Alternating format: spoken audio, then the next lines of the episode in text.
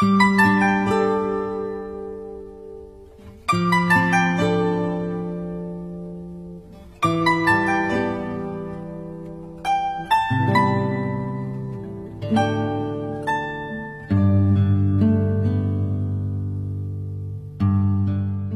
友你好，我是主播瑞海。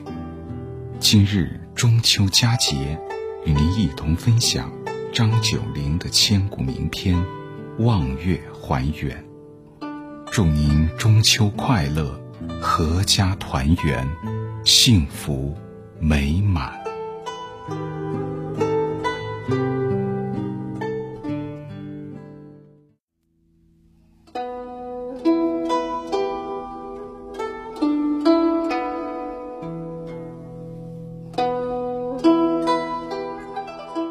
中秋自古以来就和明月有着不解之缘。我国古代人民一直都有秋暮夕月的习俗，也就是每逢中秋月圆之夜，祭拜月神。而后人有悲欢离合，月有阴晴圆缺，明月转身又成为了人们团圆。与分别的象征，那些相思而不能团圆的人们，往往极易望月感怀。所以，明月，尤其是中秋之月，常常寄托着他们思亲怀人的甜蜜与哀愁。望月还远，唐。张九龄，海上生明月，天涯共此时。情人怨遥夜，竟夕起相思。灭烛怜光满，披衣觉露滋。不堪盈手赠，还寝梦佳期。张九龄出生名门，少怀大志。弱冠之年便考取了进士，他是大唐历史上独一无二的、最有风度的宰相诗人。江南无双士，南天第一人，曲江风度，说的就是张九龄。作为一代名相，他把尧舜风度写满民间和朝廷。他耿直温雅，风度翩翩。才华卓著，包括唐玄宗在内的朝堂上下都对他钦佩折服，而广东韶关的丰度路也是因他而得名。杜甫曾赞叹张九龄：“仙鹤下人间，独立双毛整。”张九龄的诗歌大多表现在穷达进退中保持高洁操守的人格理想。在遭李林甫排挤罢相后，这种态度尤其鲜明。如他那首著名的《感遇其一》：“兰叶春温蕊，桂华秋皎洁。”欣欣此生意，自尔为佳节。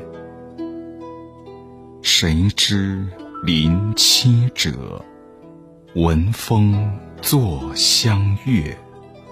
草木有本心，何求美人折？诗中，作者托物咏怀，通过写生机勃勃却容而不媚、不求人知的兰桂，表达了自己不愿为求事而屈己媚世的恬淡从容的襟怀，而他那首脍炙人口、空前绝后的千古绝唱《望月怀远》，也正是在此时应运而生。大唐玄宗开元二十四年，一代贤臣张九龄被罢相，出任荆州长史。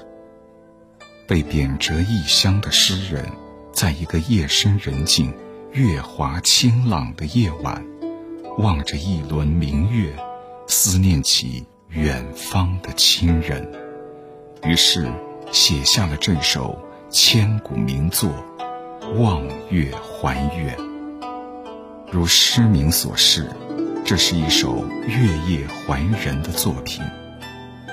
汉乐府古诗十九首中就有以怀远为主题的作品，比如我们熟悉的《涉江采芙蓉》：“涉江采芙蓉，兰泽多芳草。”采之欲为谁？所思在远道。环顾望旧乡，长路漫浩浩。同心而离居，忧伤以终老。然而，古诗十九首的作者大多是失意落魄的无名氏，与他们相比，作为曾经官至宰相、见证了大唐开元盛世的张九龄，则多了开阔的眼界和温雅的气度。海上生明月，天涯共此时。诗歌的首联便为我们铺开了一幅壮美的图景，将明月置之于一望无际、波澜壮阔的云海之间。如此宽广的视野和胸襟，颇具盛唐的开阔气象，仿佛随着明月的冉冉升起，盛唐的序幕也在缓缓拉开。海上生明月，不说平淡的生，而说生，有诞生、新生之意，意境别有生趣。与张若虚《春江花月夜》的“春江潮水连海平，海上明月共潮生”异曲同工。天涯。共此时，虽然我们天各一方，但此刻我们共同仰望明月，共同思念着彼此。明月就如同使者，传达着我们对彼此的情谊，所以我们相思，却并不孤独。犹如苏轼的名句：“但愿人长久。”千里共婵娟。张九龄笔下的山水风光，在壮阔的气象背景之下，往往蕴含了深沉悠远的情思。情人怨遥夜，竟夕起相思。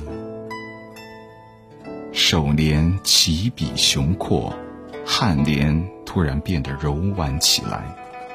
情人指有情之人，摇曳就是漫漫长夜。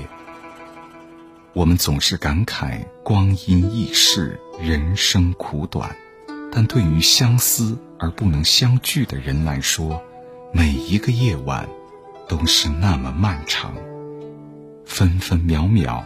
都是煎熬，这怎不叫人心生幽怨呢？静息起相思，静息就是整夜通宵的意思。从月出东山到月落乌啼，这整整一夜，都因为思而不见而辗转反侧，彻夜不眠。灭烛怜光满，披衣觉露滋。月华如水洒满天地，一切明亮的如同白日。屋内的烛光也显得有些多余，于是吹灭蜡烛，披衣出户。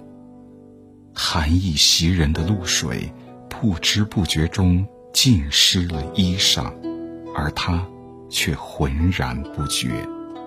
我们分明感受到了这位失眠人难以言传的孤独与忧伤，一如杜甫笔下的妻子：“今夜夫中月，闺中只独看。香雾云鬟湿。”清辉玉臂寒，不堪盈手赠，还寝梦佳期。此时相望不相闻，愿逐月华流照君。我用什么来遥寄对你的思念呢？这美好可人的月光吗？可是我双手握不住这月光的美，更无法遥寄给远方的你啊！罢了，罢了，还是睡吧。或许我可以在梦中飞越千山万水，与你相逢。逝者如斯，不舍昼夜。时隔千年，张九龄笔下的那位情人，究竟是他生命中的哪一位有情之人？我们无从知晓。但是，那个不眠的长夜，那轮云海明月，那一世的清辉，那甜蜜而忧伤的思念。那款款的深情，那个美丽的梦，都让千百年后的人们一次又一次的回味与共鸣。望月怀远，唐·张九龄。海上生明月。天涯共此时，情人怨遥夜，竟夕起相思。灭烛怜光满，披衣觉露滋。不堪盈手赠，还寝梦佳期。又是一年中秋夜，有人怜取眼前人，有人望月思故人。你又笼了一袖月光。打算送给谁呢？